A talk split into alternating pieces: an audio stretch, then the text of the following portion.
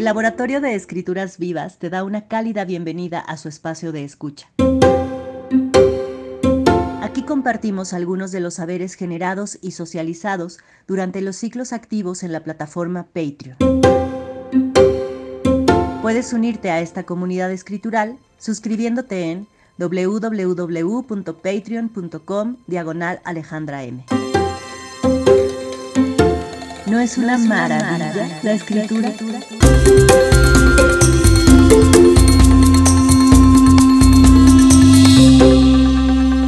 Episodio 5. Extracto de la mentoría sobre reescritura e intertextualidad que convidó Nora de la Cruz el sábado 10 de julio de 2021 en sesión sincrónica vía Zoom.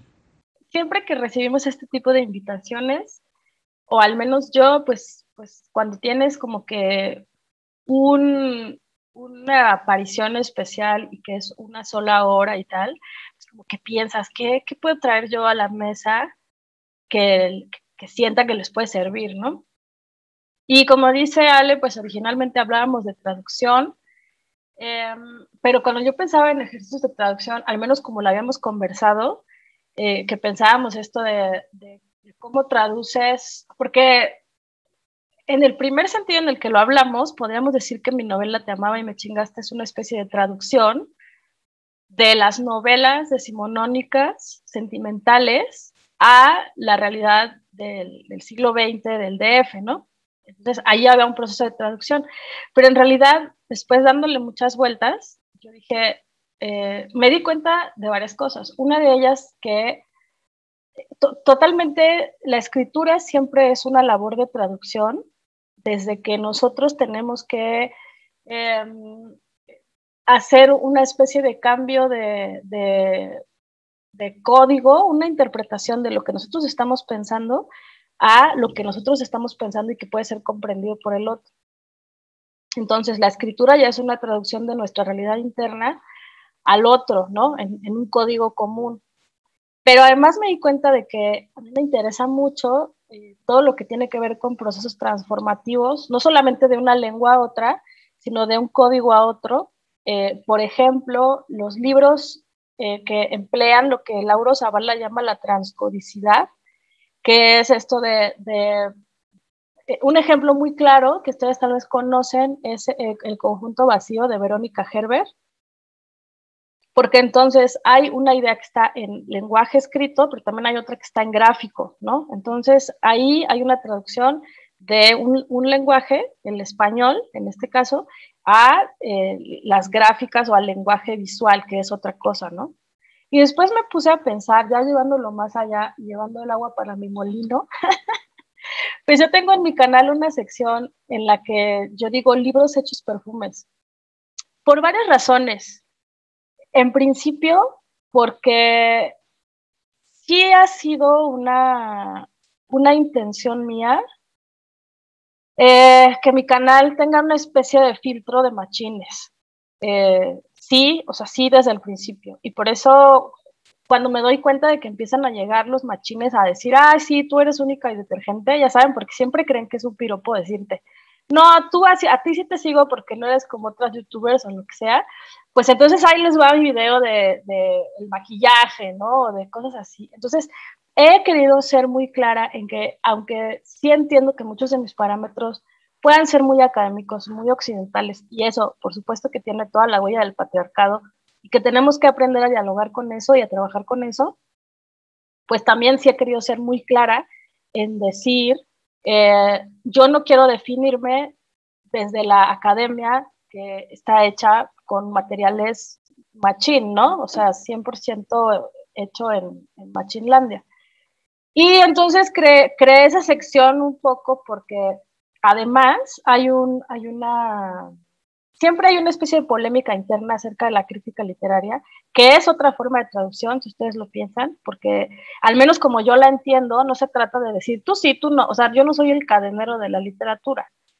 Se trata de leer un libro y crear un camino entre el lector y el autor. y entonces tú ser una especie de, guía de turistas que, le, que a lo mejor tú como, como cuando vas al centro ves y dices, ay, qué bonito Bellas Artes, ay, qué bonito no sé qué, pero si va un guía de turistas y te dice, ya te fijaste en esto, ya te fijaste en esto, ya lo aprecias más, ¿no? Creo que esa es la labor del crítico, o sea, hacer un camino para el lector en el que puede fijarse en detalles que tal vez le hubieran pasado por alto y que le permiten apreciar más la literatura. Ese es otro ejercicio de traducción. Pero en el medio literario mexicano, pues sucede que hay muchas que, que, que la traducción, la traducción no, la crítica es otra de las relaciones públicas, ¿no? Así como el asesinato es una de las bellas artes, pues la crítica es una de las relaciones públicas. Entonces todo el mundo se manda de sitios y así de, ay, mi reina, qué preciosa, y, o, o, mi rey santo, eres el máximo, no sé qué. O sea, dan asco, dan asco, amigas. Pero entonces un día Ah, porque también cuando uno es crítico y a la vez eres escritor o intentas ser escritor, lo primero que la gente te canta es, eh, ah, claro, eres crítico porque estás amargada, porque como tú no escribes bien o como tú no eres exitosa, por eso criticas, ¿no? Y entonces a mí se me hacía eso un, un, argumento muy ridículo porque yo decía, es que son habilidades completamente diferentes, o sea, a lo mejor yo soy muy buena para leer y a lo mejor no soy tan buena para escribir, o a lo mejor lo que yo escribo no va, no intenta eh, generar un éxito comercial o no intenta ciertas cosas, ¿no? Pero entonces la respuesta yo la encontré un día que me encontré con una reseña, con las reseñas de perfumes, porque allí ah, salen las chicas, algunas, no todas, pero salen algunas diciendo, este, este perfume, Idol de Lancôme, que es lo nuevo, que lo venden, sale Zendaya, sí, no sé qué, ¿saben a qué me huele a mí? A papel de baño perfumado. A eso huele, no sé qué. Y dices, bueno, a ver, allí nadie le va a decir a esta mujer, ay, como, ¿tú cuántos perfumes has hecho? O como tú, o sea, porque allí sí se entiende que se está escribiendo, que se está comentando desde la recepción, ¿no? Desde el diálogo, desde la comunicación y si funciona o no funciona. Entonces, allí yo hice otro ejercicio de traducción, un poco de decir, yo quiero hacer crítica literaria como se hace la crítica de perfumes, que es accesible, que es ligera, que te ríes, que te da margen para hablar de tus gustos, de tu personalidad, pero que también eres riguroso y dices, el, nuevo perfume de Lancôme huele igualito que el papel cotonel, no lo compres, no vale la pena, ¿no? Y no hay hard feelings, o sea, no, no tiene por qué ser un insulto, simplemente es una apreciación. Toda esta gran vuelta para, dar, para decirles que allí fue que yo recordé que tal vez esta obsesión me viene porque yo la, tesis doctoral la hice, digamos, con dos grandes núcleos. Uno es Elena Garro, particularmente su narrativa, y otro es eh, un concepto eh, que, que, le llamamos, bueno, todo el mundo le dice intertextualidad, pero el término que yo uso y al que yo me atengo en este caso es transtextualidad, que es el de Gerard Gerlet. Ahora veremos por qué no quiero, e, en esta, en esta sesión, no es mi intención para nada llenarlas de conceptos y de definiciones teóricas que solo me interesan a mí, porque las tesis y nuestros novios solo nos interesan a nosotros y solo nosotras le vemos la maravilla. Y tú te pasas hablando de, ay, no, qué divino es, no, no sabes cómo agarra el cigarro cuando fuman, y todo el mundo te ve así como, ay, pues quién sabe, ¿no? Las tesis son iguales, no se trata de eso. Sino que a partir de, mi uso de la transtextualidad y de mi lectura eh, transtextual, bueno, architectual, intertextual de la narrativa de Elena Garro, quiero que reflexionemos acerca de cómo las mujeres siempre estamos en una relación tensa con la escritura y que esa relación tensa tiene mucho de traducción y de transtexto y de transcódigo, ¿no? Para, para allá vamos. Esa es un poco la reflexión que yo quiero suscitarles y por qué siento yo que, a mí me gustaría preguntarme como académica qué significa ser autora, porque ya sabemos qué significa ser autor. Y ya como mujeres, cuando quisimos escribir, nos dimos cuenta de que por más que nos queremos poner el traje de autor, no nos queda, ¿no? Como los pinches pantalones Levi's que si te pones unos de hombre, o sea, nomás no te, no entras, ¿no? Igual, ¿por qué no nos queda el traje de autor? Pues porque ser autora es diferente. Y yo quisiera que en esta sesión hablemos de uno de esos aspectos de por qué ser autora es diferente. Para, y todo esto para llegar a una cuestión muy simple, que es lo que van a aprender ustedes el día de hoy, y eso es a monumentos. Entonces, como cositas, saquen su glitter, sus tijeras de punta chatita, eh, y su resistor, su plastilina, sus crayones, todo eso, porque vamos a rayar un monumento, lo primero que tal vez nos tendríamos que preguntar es, pues, ¿qué es un monumento? O sea, cuando yo les digo, vamos a rayar un monumento literario, por supuesto, pues, claro, seguramente me refiero a alguna obra, un autor, algún género, una idea, ¿no? ¿Cuáles nos vendrán a la cabeza? O sea, Seguramente, tal vez alguna pensará el Quijote, seguro viene a la cabeza, pues, es un monumento. Este, Octavio Paz, chichichichichi, ¿no? Ese está otro monumento. Este, también la idea del arte por el arte, ¿no? De no escribir eh, ideológicamente, pues ese es otro monumento, es una idea. Separar al autor de la obra, esa es otra idea. Eh, el soneto, ¿no? Como estructura, pues también es un monumento de la literatura. Lo que yo les pido, bueno, para empezar, vamos a tocar base. Hasta aquí se entiende cómo estoy entendiendo los monumentos de la literatura. ¿Ustedes creen que podrían nombrar alguno?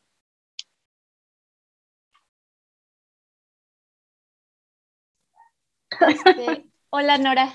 Hola. No sé si esté equivocada, quizás em, no usar gerundios. ah, eso es un poco, es como una norma lingüística. Ah, bueno, pero no está muy bien esa norma. Pero bueno, ya se ha vuelto así como que te los encuentran y te los quitan, ¿no? Entonces no, no va por ahí. No, no, no va por ahí. Va un poco como, vamos a pensarlo un poco del lado de quiénes son los grandes escritores.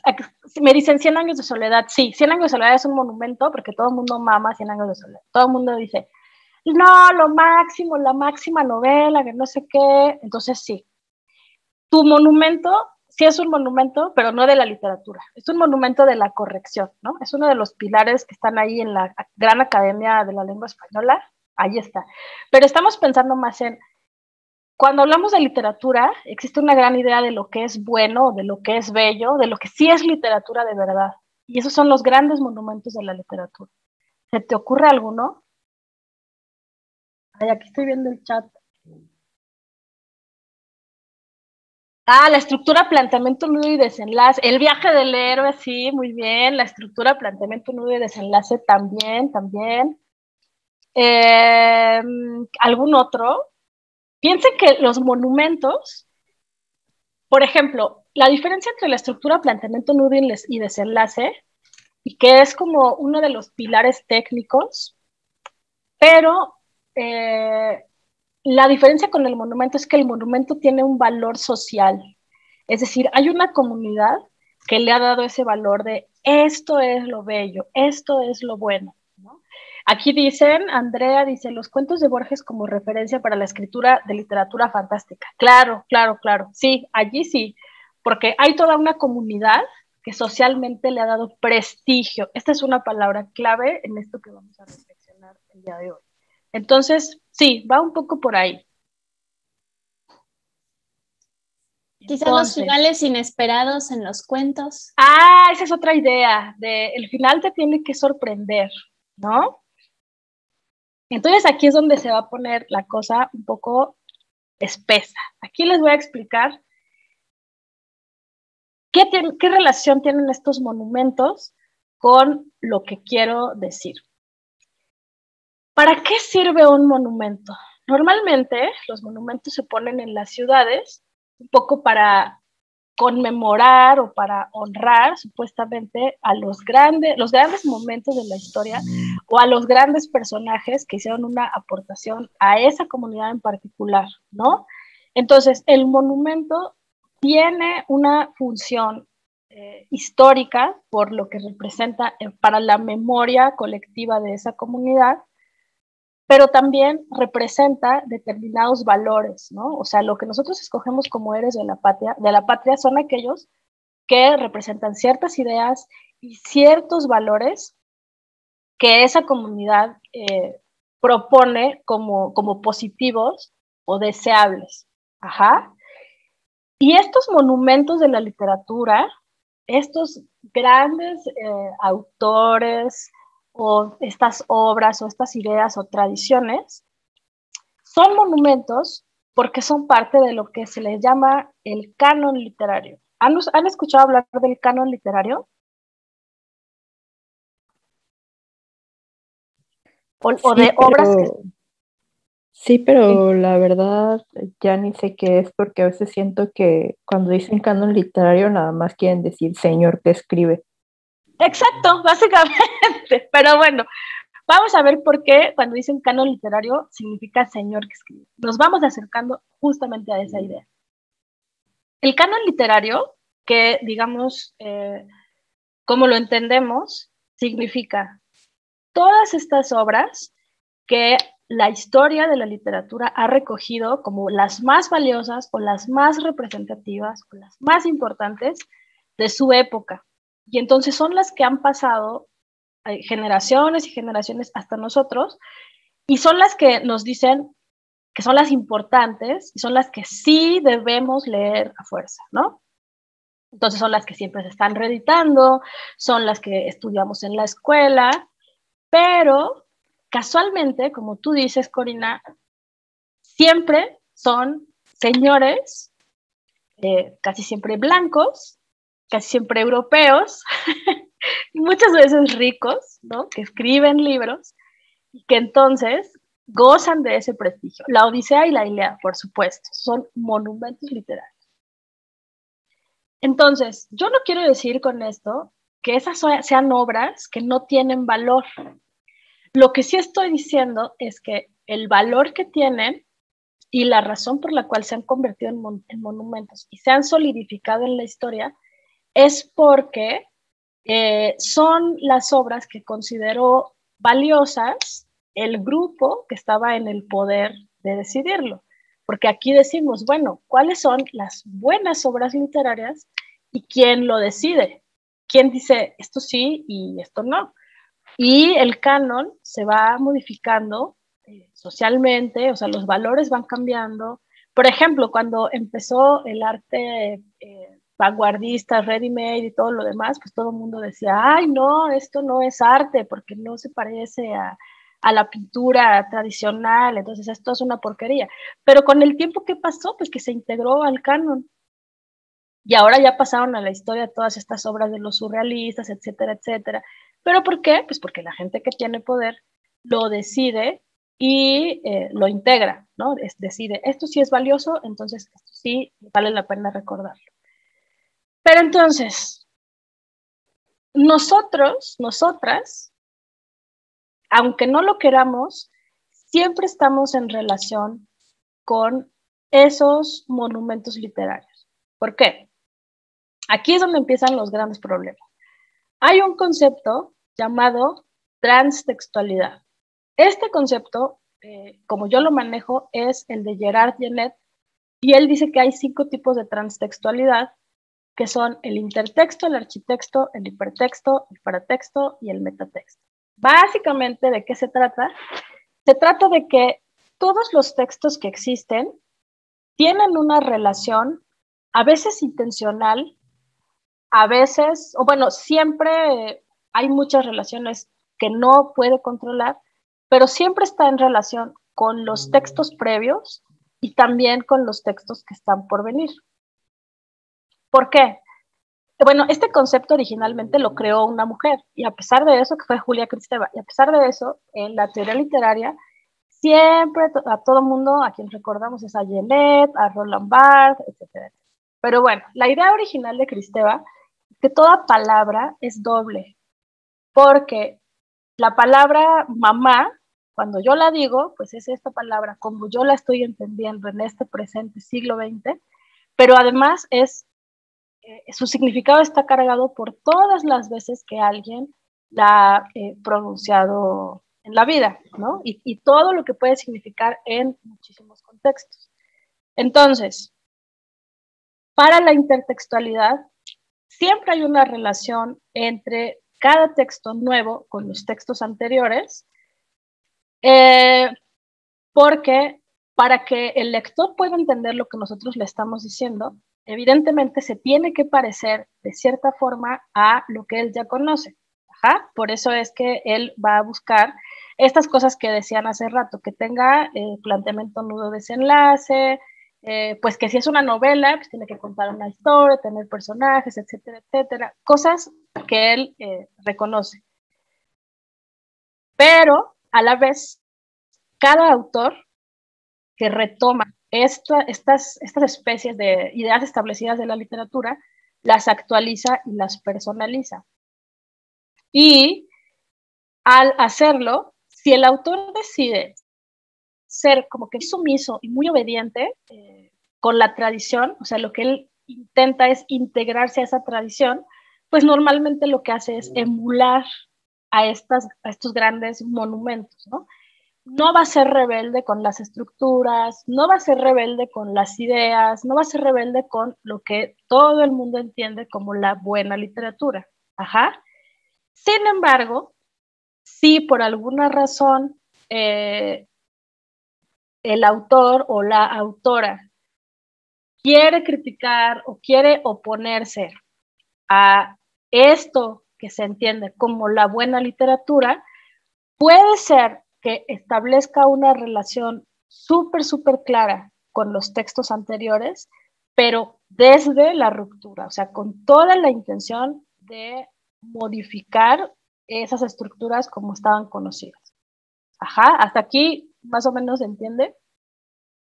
Ya las hice muchas bolas.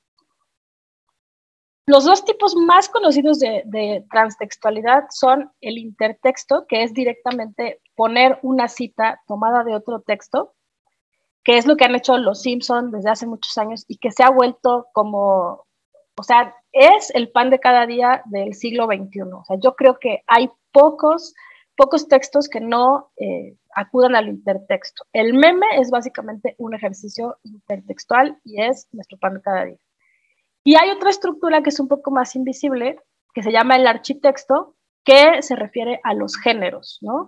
Que pueden ser desde los géneros grandes, la poesía, el cuento, la novela, o sea, cada que alguien escribe un cuento, lo hace siguiendo unas ciertas reglas de lo que se entiende por el cuento, el architecto. Pero también se refiere a los géneros como el cuento de hadas, el policíaco, el terror, la novela romántica, la ciencia ficción. Cada que alguien dice, yo lo que escribo es ciencia ficción, está estableciendo una relación architectual con todas las, todas las elaboraciones previas de ese género ciencia ficción y puede ser que diga, yo voy a seguir al pie de la letra todas las reglas de la ciencia ficción de los señoros, o puede ser que diga, no, yo voy a hacer ciencia ficción con las suficientes reglas como para que esto se reconozca, pero voy a hacer algunos cambios. Y ahí es donde viene la rebeldía, ahí es donde empezamos a rayar el monumento. ¿Cómo funciona la transtextualidad? Este proceso, como les digo, siempre existe. A veces el autor lo decide desde, el principio, desde que escribe, él quiere que sea evidente para el lector que existe una relación entre su texto y el otro. Por ejemplo, cuando James Joyce escribió Ulises, pues al ponerle el título de Ulises, él quiere que sea evidente para el lector que su novela es una reescritura de la Odisea, ¿no? O puede ser arbitraria cuando está completamente fuera del control del el autor. Por ejemplo, cuando nosotros leemos un cuento que se escribió en en la antigua Grecia, bueno, no, en la Edad Media, digamos, y lo comparamos con, con e, ese episodio lo vi en La Rosa de Guadalupe, ¿no? Es imposible que el autor de la Edad Media conociera el episodio de La Rosa de Guadalupe, sin embargo, el lector sí puede crear esas relaciones con otros textos que conoce. Pero cuando nosotros queremos crear una relación intertextual a propósito, que signifique algo y que además el lector reconozca, lo primero que hacemos es identificar cuál es el texto original, cuál es el monumento en este caso que nos interesa rayar. Y vamos a decidir si queremos imitarlo, si lo que queremos es parecernos a ese monumento o si queremos, como les digo, rayarlo. Y una buena pregunta sería, ¿por qué por qué ese monumento y para qué, qué es lo que queremos producir en el lector. Entonces, el procedimiento es dejar en el texto, para quien lee, suficientes huellas del texto original que lo alertan, que le hacen saber que esto se parece a algo y que le convendría conocer ese algo para entender el significado completo del texto que está leyendo. Y es decisión del lector saber qué tanto colabora o qué tanto investiga para descifrar ese mensaje. Esta última ah. parte que explicas es un poquito como los retellings que hay, digamos, uh, la canción de Aquiles, que es un libro que si no estoy mal habla de o la Ilíada o la Odisea, pero en un contexto diferente, pero sigue siendo la misma historia. ¿Sí es un poco algo así? Sí, claro. Por ejemplo, ¿saben qué es un ejercicio de esto así súper básico? El fan fiction. El fan fiction lo que hace es tomar una obra original y decir, voy a tomar un elemento solamente de esa obra original y ahí no les interesa tanto rayar el monumento, sino que dicen, bueno, solamente quiero contribuir, continuar este universo. Entonces, allí se parece un poco más a la imitación del universo original, ¿no? Porque quieren que se parezca lo más posible el personaje al personaje original y que tenga lógica dentro de ese mundo. Ajá. Pero sí, ese es un gran, gran ejemplo. Em, y como les digo, el lector siempre es el que va a decidir qué tanto colabora con, eh, con el autor para descifrar ese mensaje. Estas agramaticalidades, no sé si a ustedes les ha pasado que están leyendo un libro, un cuento, una novela, lo que sea, y de repente ven que se menciona una canción o una película que ustedes no conocen y sienten como ese ruido de, ah, esto seguramente significa algo, o sea, esto seguramente el autor lo puso por algo. A veces hay gente que sí no sé si ustedes conozcan el canal de Frida, de Epílogo. Ella eh, hace una reseña sobre un libro que se llama. Ay, se me fue la onda. De Aira Franco y Paraíso Perdido. La Reina está muerta. Y entonces, Frida, para hacer su reseña, escuchó todas las canciones que se van mencionando en el libro y las escuchaba e iba leyendo paralelamente las historias y entonces dijo que ella así como que tuvo esa experiencia de que en realidad el libro era una playlist, que los, los cuentos, bueno, los relatos coincidían con los estados de ánimo de los que se hablaba y que, comunicaban las canciones. Ajá.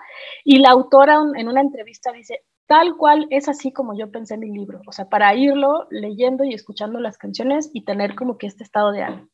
Sin embargo, cuando yo leí este libro, que me pareció muy bueno y lo disfruté mucho y todo lo demás, pero leí los nombres de las canciones y algunas las conocía y otras no, pero no llegué hasta allá como de ponerlas, escucharlas, eh, ir, ir eh, emparejando la lectura con la escucha, ¿no? Por eso digo que aunque el autor puede dejar todas las huellas posibles, eh, porque quiere que haya una relación de su texto con otros textos, no necesariamente el lector va a llegar hasta allá. Bueno, y dice Abril eh, que, le recuerda la querella de los antiguos y los modernos. Por supuesto, siempre cada, generación de autores es inevitable que tenga que preguntarse cuál es su relación con la tradición, si quiere continuarla o si quiere romper con ella, cómo se sitúa ante los, los, libros y los autores que le han precedido. En este momento de nuestra historia estamos además pasando eh, por una experiencia histórica en el sentido de que esta generación, sobre todo de autoras, ha querido cuestionar no solo los valores literarios, sino cómo la literatura ha sido un vehículo ideológico y qué tanto se sostienen todas las cosas que nos enseñaron que eran eh, pues, las máximas aspiraciones de la belleza literaria y ahora que las cuestionamos con otra ideología, pues nos estamos preguntando qué relación queremos tener con ellas. Por ejemplo, el decir, yo ya no voy a leer hombres, a partir de ahora solo voy a leer mujeres, eso es establecer una ruptura con la tradición, ¿no? Eso es una forma de hacerlo. Hasta aquí todo va más o menos bien. ¿Quieren que nos detengamos en algo? Hasta aquí todo va más o menos claro. ¿Todo bien? Entonces, vamos a poner algunos ejemplos y aquí les voy a hablar de una revelación que acabo de tener justo cuando estaba preparando esta conversación. Eh, cuando estaba pensando en todos los ejemplos y en todas las formas en las cuales los autores y las autoras se sitúan ante la tradición cuando se, se ven delante de la situación de escribir, me puse a pensar que esta relación siempre es desigual. Es decir, em, me parece que integrarse a la tradición, es más, le agradecen que se les compare con otros autores o son claros con a quienes emulan o con, con quienes quieren ser comparados. Sin embargo, el problema está en que ya desde el canon las mujeres no aparecen, ¿no? Entonces, incluso si caminamos por la ciudad, vamos a encontrar que la mayoría de los monumentos suelen ser de varones y no hay tantos de mujeres. Cuando encontramos a las mujeres representadas en obras artísticas o pictóricas, pues son la musa, son este, la diosa de no sé qué, o sea, no son, eh, no tienen tanta agencia, ¿no? Entonces, la relación de la mujer con el canon, la relación de las autoras con el canon, siempre es problemática, porque siempre se nos trata como si fuéramos una excepción. Los varones continúan diciendo así como que, ah, este, pues no, yo leo casi mujeres, este, porque no son buenas, salvo esta y esta, ¿no? O sea, leo 20 varones, pero esta autora. Las mujeres no entramos en el canon. Y también nos queda un poco problemático cuando nos integramos a las comunidades de escritura, al menos antes, era muy difícil porque llegabas al taller y eran puros hombres y el maestro era hombre y todo lo que leías eran hombres. Y cuando escribías, nadie te lo pedía, pero no sé si a Ale le pasó o a alguna de ustedes fue antes a otros talleres, pero cuando empezabas a escribir, escribías sobre hombres, escribías con personajes hombres justamente porque había ese miedo de que si ponías un personaje mujer, de inmediato ya te tachaban de que, ah, seguro como eres mujer, pues solo puedes escribir de mujeres y solo puedes escribir o cuentos infantiles o historias románticas, etcétera, etcétera. Entonces, siempre había una relación tensa con el canon porque parecía que las mujeres estábamos de cierta forma obligadas a imitar a los señores pero los señores pues tampoco hablaban de cosas que realmente tuvieran tanto que ver con nosotras, nuestros intereses o nuestra realidad, ¿no? Eso ahora lo empezamos a ver. Entonces les traje algunos ejemplos de mujeres que han rayado monumentos, que deliberadamente en su obra tuvieron una relación tensa con los géneros que abordaron y que ellas quisieron hacer evidente esta tensión. En primer lugar, por supuesto, les traje a Elena Garro, porque la he estudiado mucho, pero por ponerles un ejemplo, Elena Garro tiene una novela que se llama Y Matarazo no llamó, que es una novela policíaca. Cuando ustedes vean hablar de la novela policíaca universal o mexicana o latinoamericana, van a ver que en el canon entran eh, casi siempre autores hombres se van a encontrar solamente a Agatha Christie y a Patricia Highsmith, me parece, así de las, de las eh, respetadas. Y cuando se habla del policíaco latinoamericano, pues también se habla de ciertos autores y que tienen al centro pues un macho tóxico, super matón, que, pero que al final termina siendo el héroe de la película y resuelve el rollo y todo lo demás.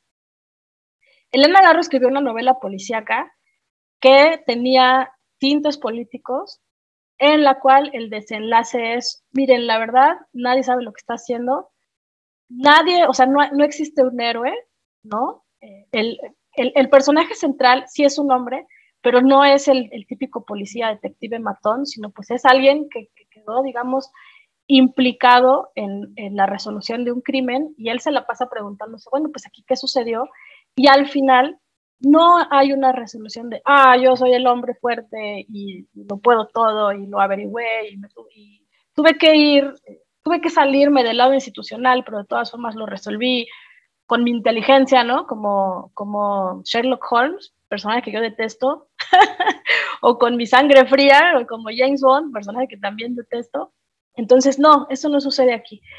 Elena Garro en este caso toma un género que además se considera súper ultramasculino por excelencia, y le pone todas las características, o sea, hay un crimen al centro, este, hay una atmósfera, bueno, todo sucede en una ciudad, hay una atmósfera así como casi siempre nocturna, ¿no? Eh, hay como una indagación secreta, este, hay que resolver el misterio.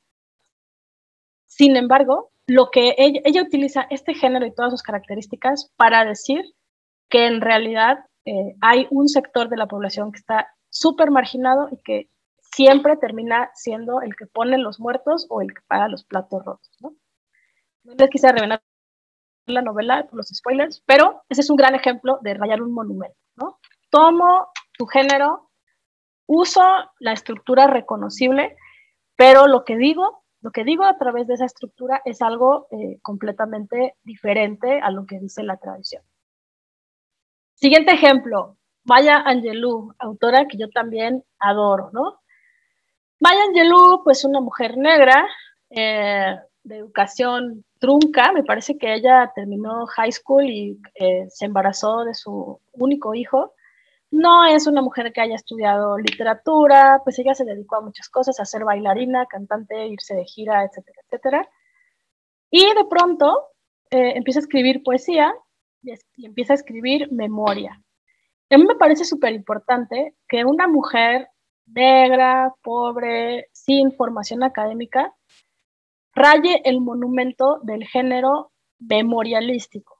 Si ustedes se ponen a pensar, es muy reciente el fenómeno de la autoficción.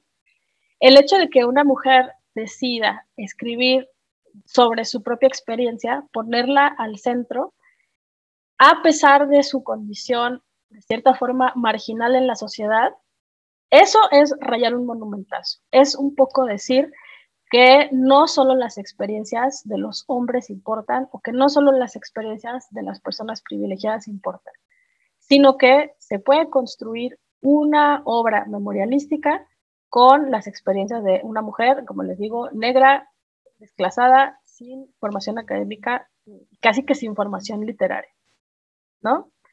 Entonces, ¿cuál es el género que ella toma? La memoria y decide rayarlo porque al centro su identidad y no la de un varón eh, blanco privilegiado. Aquí yo les preguntaría una cosa que me da mucha curiosidad y es si ustedes, si de por sí ahora nos cuesta trabajo cuando decimos pensemos en escritoras mexicanas, pues casi todas las que pensamos son de los años 50 para acá, ¿no? Pero si vamos más hacia atrás, diremos Sor Juana, eh, pues no sé, ¿no? O sea, hay un hueco histórico súper, súper importante.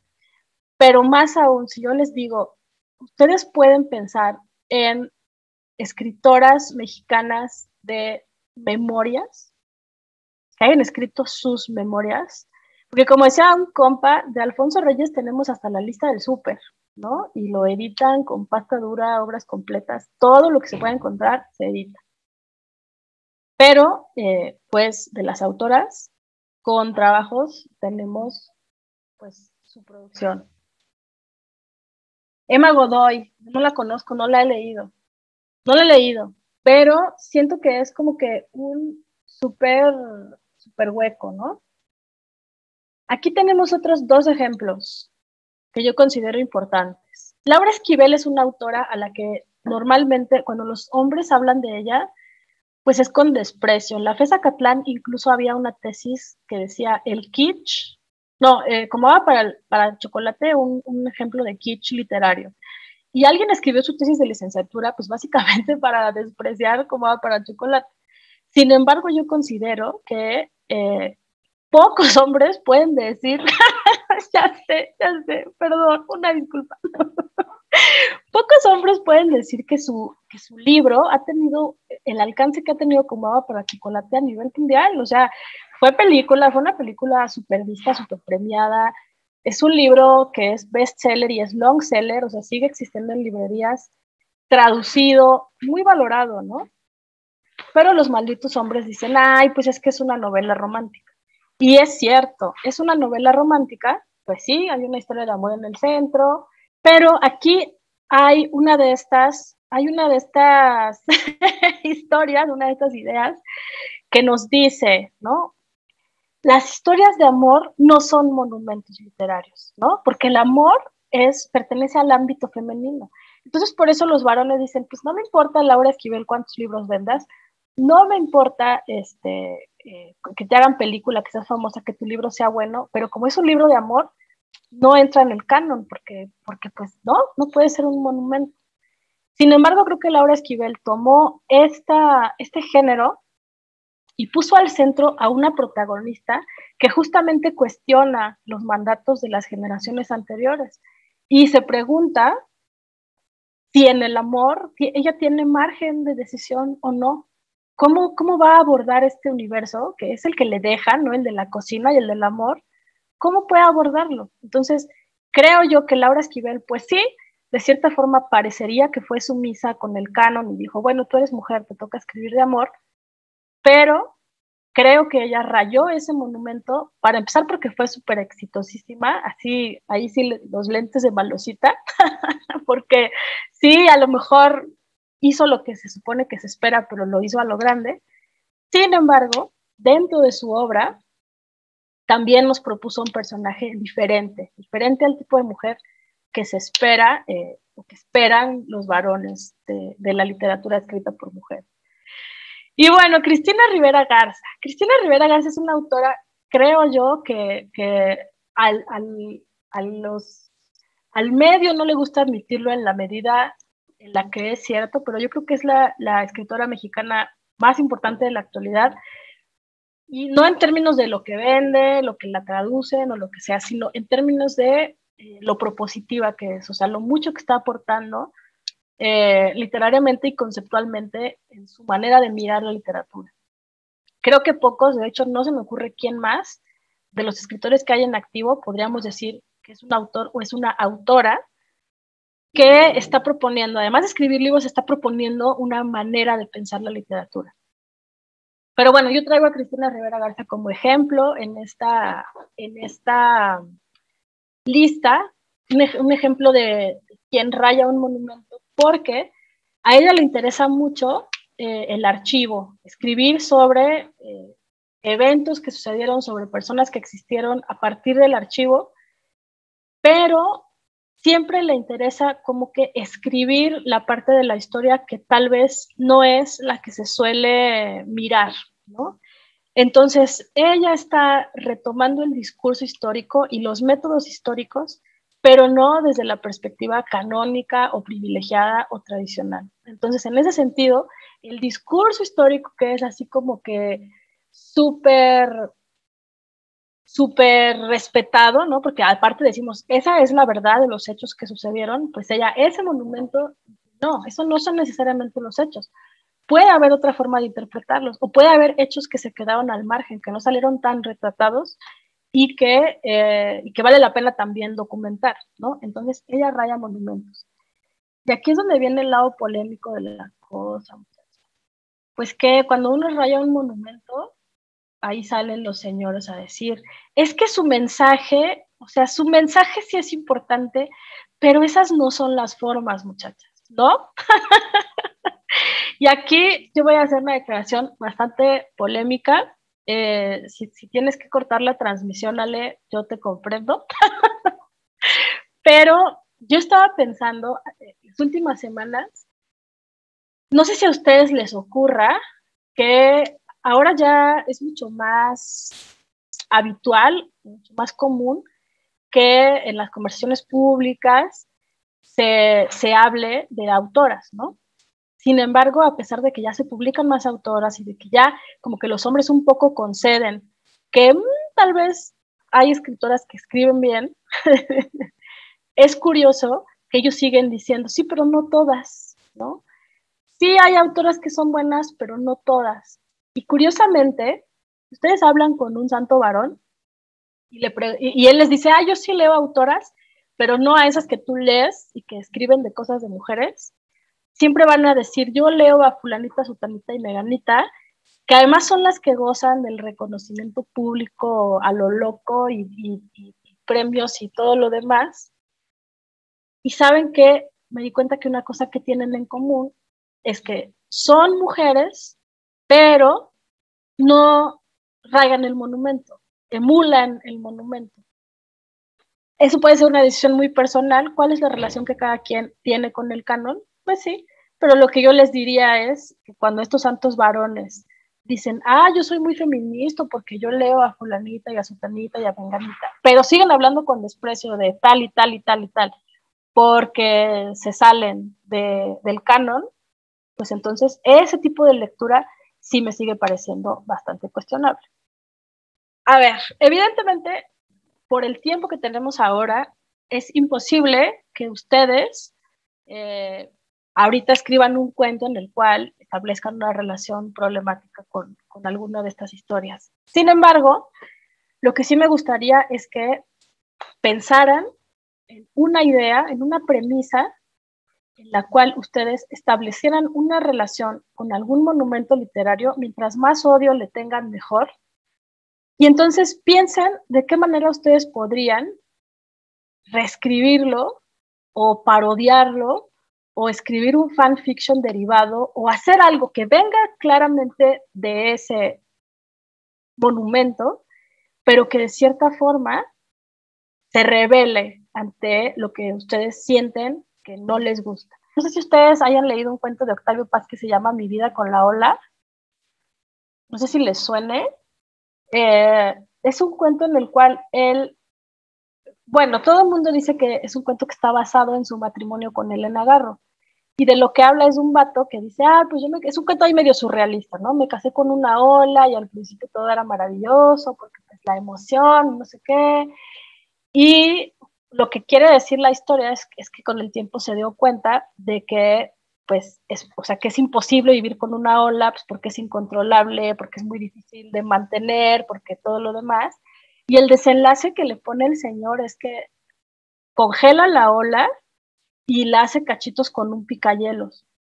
Y dice Elena Garro que ya muchos años después, no me acuerdo quién le había dicho que, pues, que ese cuento era, pues, o sea, era terminada con su asesinato, ¿no? Y que ella decía, bueno, pues sí, pero es una fantasía, no tiene nada de malo, no sé qué.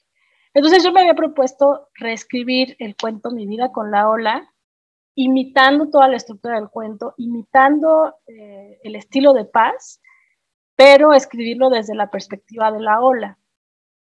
Y esa era mi rayadura de monumento. Entonces, lo que yo les quería proponer como ejercicio después de esta larga sesión sería, piensen en ese monumento que les cae gordo o bien en ese monumento que les gusta, pero que ustedes reconocen que, que es horriblemente lo que sea, clasista, machirrín, eh, pasto, señor, lo que sea, y piensen cuál sería una forma en la que ustedes podrían reescribir, intervenir, modificar ese texto para que sea un texto nuevo y para que ustedes puedan eh, mostrar esa tachadura en lo que, lo que no les gusta, en lo que quieren modificar. Pero lo que quiero ver es un poco la idea y qué tanto ustedes se atreven a establecer una relación tensa con alguno de estos textos así súper canónicos. Sí, más o menos les da juego a ustedes para que si les ocurra algo. Sí. Sí, va. Entonces yo creo que unos 10 minutitos a la 1.25 eh, nos presentan sus ocurrencias. ¿Sale? ¿Cómo van? Yo ya tengo el mío, bueno, eso creo, más o menos. Este, bueno, para mi clase de literatura, el semestre que acaba de pasar, me hicieron leer claramente que sí, a Gabriel García Márquez, Crónica de una muerte anunciada. Ajá. y en sí la historia se me hace como, ah, no lo sé, me creo mucho este conflicto, que de hecho de eso se trató mi, mi ensayo final de ese mes, sobre o sea, el, el, el, gran dilema que se crea eh, de cómo terminan matando a alguien, nada más porque una muchacha tuvo relaciones sexuales antes de llegar al matrimonio. O sea, esa idea súper mm, de hace mil años. Ajá, claro. Y desde que lo leí, siempre dije, siempre tuve esta creencia de que este lapso que te, entre que la chica Ángela se va y nuestro narrador, que es el mismo García Márquez, la vuelve a encontrar y la como que la entrevista muchos años después. Todo ese lapso de tiempo, yo, yo juraba, y aparte el después, cuando, bueno, o sea, lo que pasa después, no voy a decir qué pasa después, este, daba para otra novela entera. O sea, yo, yo juraba que ese, entre ese lapso de tiempo y después de que la entrevistaban, lo que pasaba con su vida, daba enteramente para una novela mucho mejor que esa. O sea, enteramente mucho mejor. Entonces se me ocurrió que, que podría como abarcar este tiempo que no se habla, que nadie sabe qué le pasa, después de que se va del pueblo hasta que la vuelven a encontrar, por así decirlo, ¿qué, qué pasó por su mente? Porque aparte nunca hablan de cómo se siente ella, o sea, nunca. Exacto, exacto. Y ella es como la causante del problema, pero nunca le preguntan cómo se siente por haber causado este problema. Súper, súper bien. O sea, lo que tú estás haciendo es, el monumento es García, García Márquez y la crónica de su muerte anunciada, no sé qué. Entonces tú de allí tomas un personaje que reconocemos, una historia que ya conocemos, pero esa perspectiva que no existe en esa historia es lo que tú vas a escribir, ¿no? Exacto. Y entonces tú de cierta forma estás interpelando a García Márquez, pero además interpelando a toda una forma de, ver a la mujer y pensar pues, que en algo que la super implica, nadie le pregunta, como tú dices, ni cómo se siente, ni qué le pasó, ni nada. Bien, sí, claro, esa es una novela que yo leería. sí, bien, buena idea. Eh, Abril y Carmen dicen que ya tienen su monumento, pero no saben cómo rayarlo. Tú trae tu monumento y aquí yo te hago preguntas y te ayudamos entre todas a rayarlo. Te prestamos el glitter. Tengo un, el, tengo un gran monumento que obstruye mi existencia humana, que es el amor romántico. Entonces, Ajá. obviamente, eh, bueno, atraviesa como muchos aspectos de la vida, incluida la literatura. Y ahora que ya me volví ARMY, fan de BTS, y me puse a leer fanfics, veo que pues está súper, súper fuerte el amor romántico, ¿no? Entonces, yo quisiera trabajar en alguna historia, porque digo, amor romántico es muy amplio, o sea, todo un mundo. Y es eh, ahí donde empieza mi, mi, conflicto, ¿no? O sea, podría, y de hecho no sería para nada la primera, porque ya hay mucha gente atacándolo desde varios frentes, incluidos en la literatura. Entonces, mm, quise como enfocarme más en el hecho de tener una, un destino, ¿no? O sea, como en esta idea que sostiene el amor romántico de que estás destinado a una persona o destinada. Entonces, como que me quedé en esa idea, pero todavía no sé bien eh, cómo elaborar. No sé si me... Puedes ver que estoy abrumada. No, o sea, tú te estás refiriendo a algo que en literatura se llama el tópico, el tópico de The mm. One, ¿no? La indicada. Entonces, sí, claro, tú estás pensando, el monumento es el amor romántico, sí, y uno de los monumentitos que tiene, o sea, en, la, en, el hemiciclo Juárez, una de las figuritas que está es este, em, el tópico de The One, ¿no? Sí, es un tópico. Entonces, ¿qué es lo que tú podrías hacer con ese tópico? Eh, tú lo que estás diciendo es que eh, tú no crees en eso, ¿no? O sea, que te parece que... Sí, ya no creo ya no. Entonces, tal vez una forma de, llegar a ese o de rayar ese monumento sería basarte en, busca historias que tengan ese tópico de The One y observa lo que tienen en común, ¿no? O sea, lo, lo, que la gente reconoce en ese tipo de historias, las cosas que suceden, cómo son los personajes, cómo reaccionan. Y entonces escribe una historia en la que aparezcan esos mismos elementos, o sea, ese tipo de personajes, ese tipo de situaciones, pero en lugar de escribirla desde la idea de que pase lo que pase, ellos dos siempre van a terminar juntos, escríbela desde la idea de que eso no es así. Y pone a esos mismos personajes a enfrentar esas mismas situaciones que todos reconocen, pero revirtiendo el tópico. ¿Sí? ¿Se entiende? Sí, sí, sí. Sí, desde ando como queriendo escribir un fanfic sobre BTS y quería como justo retomar esta idea, porque, híjole, no, es todo un mundo ese. Me siento muy abrumada y emocionada al mismo tiempo. Pero, pero bueno, sí me ayuda, ok, como, ok. Claro, o sea, como, como a ti en realidad, eh, por ejemplo, en el caso que nos ponía eh, Erika con Sabines, decía, es que la poesía está bien, o sea, todo lo de Sabines está bien, pero el problema está en su representación de la mujer, ¿no? Eh, y entonces tal vez puedes escribir un poema que sea, o, dejar el poema igualito, y entonces solamente quitarle el cuerpo de la mujer o mirarlo de otra forma, y eso es un elemento muy localizado. Entonces eso parecía como que un poco más fácil, o sea, era una intervención. El problema o la diferencia que hay con, con lo que tú estás planteando es que lo, a lo que tú quieres interpelar o lo que tú quieres cambiar es una idea, es una idea que está en el subtexto esa idea es difícil de señalar. O sea, si tú lees el texto, no puedes decir aquí en este texto dice que siempre te encontrarás, sino que es una idea que está subyacendo en todos nuestros eh, subconscientes y que nosotros la asumimos como que así es. Por eso es que te, parece un poco más esquiva. ¿Qué es lo que tienes que hacer? Es eh, buscar en los textos de qué maneras esa idea toma cuerpo o toma representación. Ajá. Y entonces, esas representaciones, revertirlas a partir de, esta idea que tú te propones eh, cambiar. Eh, Carmen también nos decía que tenías un monumento, pero no sabía cómo rayarlo. A ver, cuéntenme. Pues, pues que, bueno, no sé, surgió como de un emperre que tenía hace mucho rato con, Ajá. Em, con Pérez Reverte. Ah, sí. Eh, Ajá, y además justo mi, bueno, un editor con el que estaba trabajando el año pasado me mandó leerlo, ¿no? Como que me dio la novela y me dijo, léela. Ajá. Y me dio esta que se llama Los perros duros no bailan. Ah, no la conozco. Bueno, yo no, no, yo tampoco puedo decir que la conozco porque la verdad solo llegué al primer capítulo y me rendí. Ajá.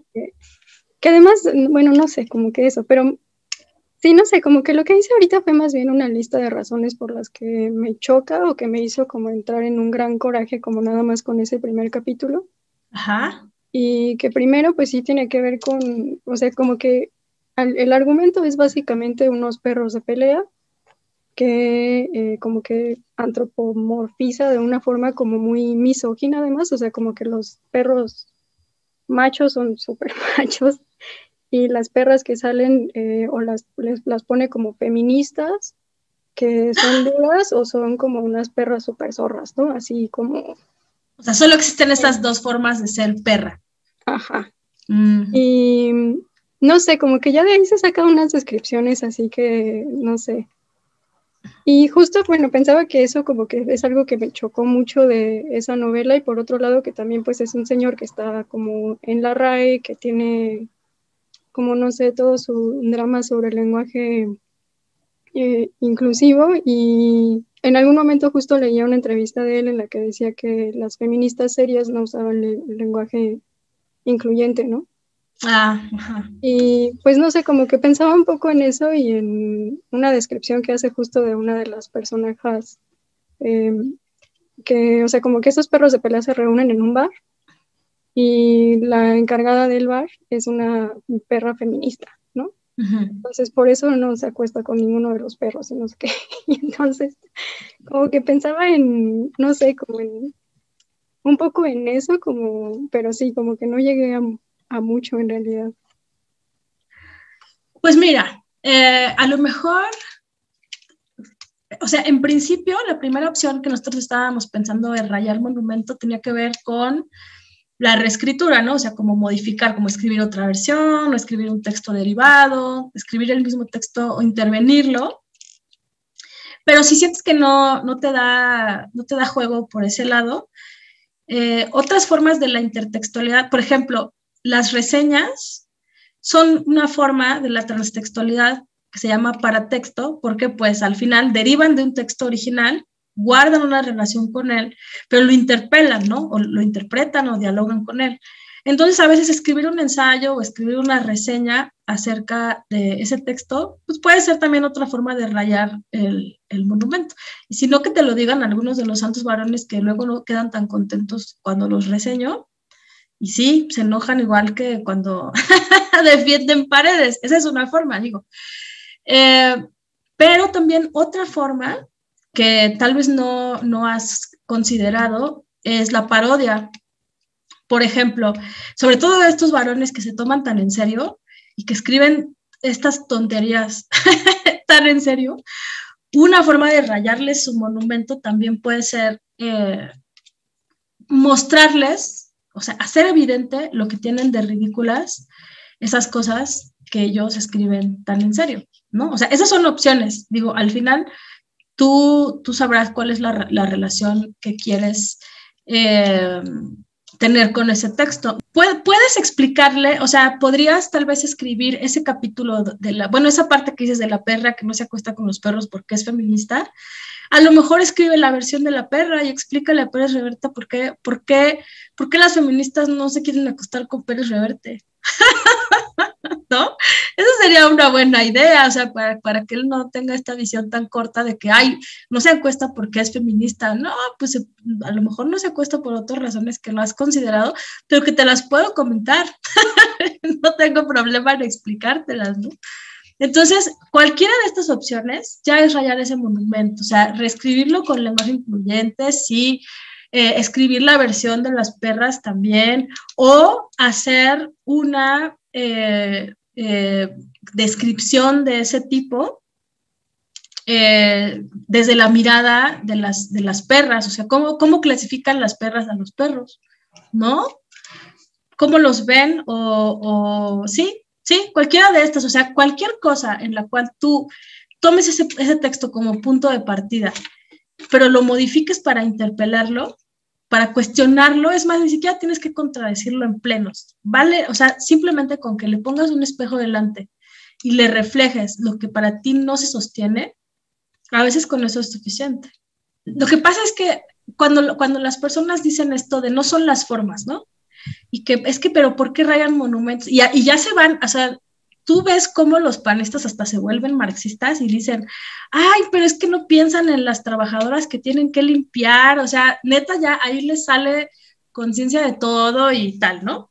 Eh, cuando, cuando las protestas.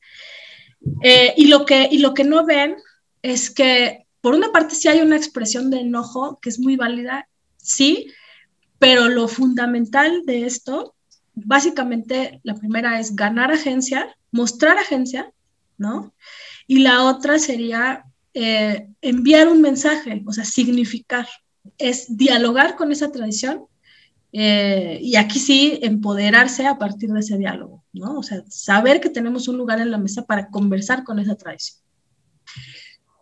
¿Cuál, o sea, cómo te vas a relacionar o cómo nos podemos relacionar ya cuando tenemos esta mirada distinta cómo nos relacionamos con esta música que nos ponen en las fiestas. Y como dice Ale, ¿cómo le hacemos? ¿Desde dónde nos situamos para, para, para, poder seguir yendo a las bodas de tus primas y no dejar el hígado con estas canciones, ¿no? A mí me tocó una vez estar en un bar y que yo, no sé qué canción puse, que estaba yo bailando, y en la mesa, o sea, no sabes el ataque así de que, ay, no que eres muy feminista y cantas esas canciones y no sé qué, es así como, bueno, préstame tu planeta Tierra, ¿no? Dime a dónde me mudo, eh, que, haya puros productos culturales feministas, pues oye, yo también quiero bailar en las bodas, ¿no? Entonces, eso creo que, aunque no tengas o sientas que no tienes ahorita esa respuesta de, cómo reescribirías esa canción, esa es una buena pregunta, que puede ser una pregunta creativa, ¿no? O sea, no, no, lo ves como un requisito de ahorita tengo que tener un producto, pero esa es una buena pregunta que te puede llevar a hacer cosas, que pueden ser escribir o, no necesariamente escribir, pero sí, sí estar pensando en eso. ¿Cuál puede ser una nueva manera de situarme o de leerlo o de entenderlo para mí, ¿no? De significarlo para mí.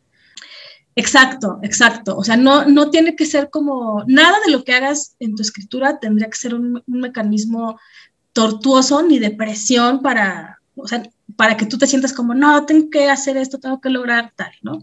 Sino toma esto como estrategias para examinar preguntas que te puedes hacer y que pueden generar cosas y que tal vez te tome tiempo investigarlas. Pero ya establecer esta relación me parece que puede ser interesante. O también puede ser que ustedes digan, no, pues por ahí no, por ahí no, no va mi exploración, también se vale, ¿no? O la cosa es conocer todos los recursos que tenemos al alcance y, saber eh, cuáles nos, nos dan juego y cuáles tal vez no, ¿no? Dime, dime, dime tu rayoneada, sí, todavía nos da tiempo. Nada más hice mi versión de, no sé si sepan, pero en el mundo, en la literatura infantil, un, un monumento grande es la peor señora del mundo. Sí, cómo no. Y entonces sí, sí vi que había por, por ahí una versión del peor señor del mundo de un señor, pero, pero no, no es como no estás en, es demasiado parecido al original, pues no está centrado en tomar los elementos como de los que se burlan de las mujeres, como las uñas largas y que le da de comer este, comida de ah. perro, ¿no? Como de que es la señora y la señora da de comer, este, pero comida de perro, ¿no? Y entonces no tomo esos elementos para... De hombre, o sea, no los... No los... Sí, sí entiendo. Hombre, pues. Exactamente, exactamente. Si no lo hizo hombre para, para, hacer lo mismo que con la señora del mala señora mala. Sí, lo hizo una equivalencia que no funciona, ¿no?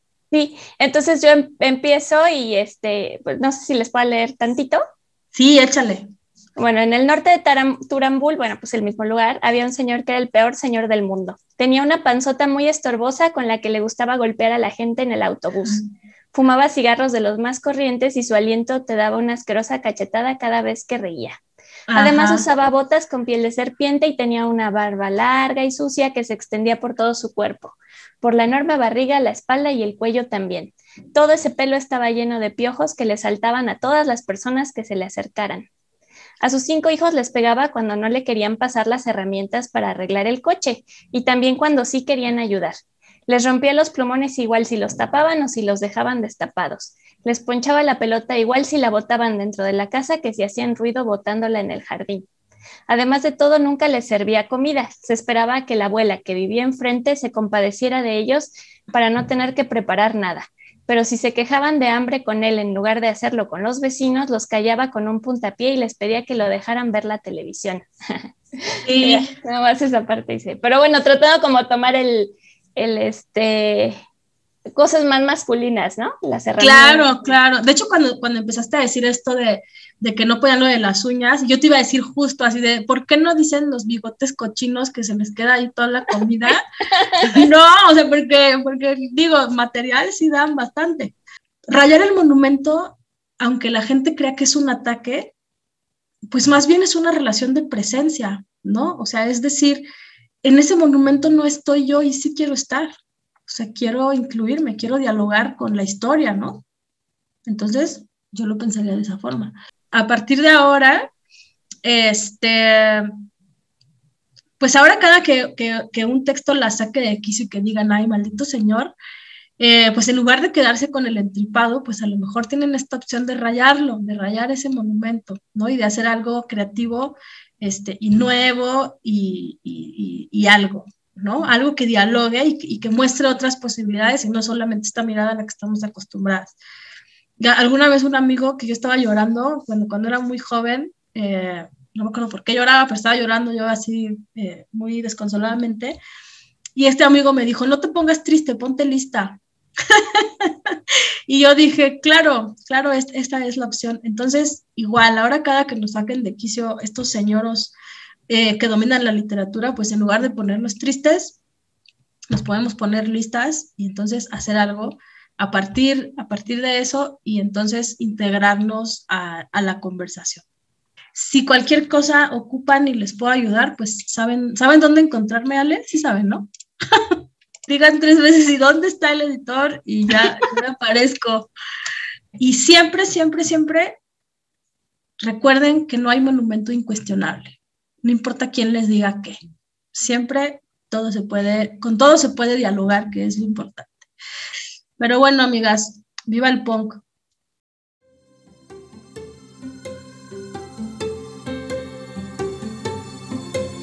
Puedes enviar tus comentarios al correo lavescrituras.gmail.com. Muchas gracias por escuchar. Hasta la próxima.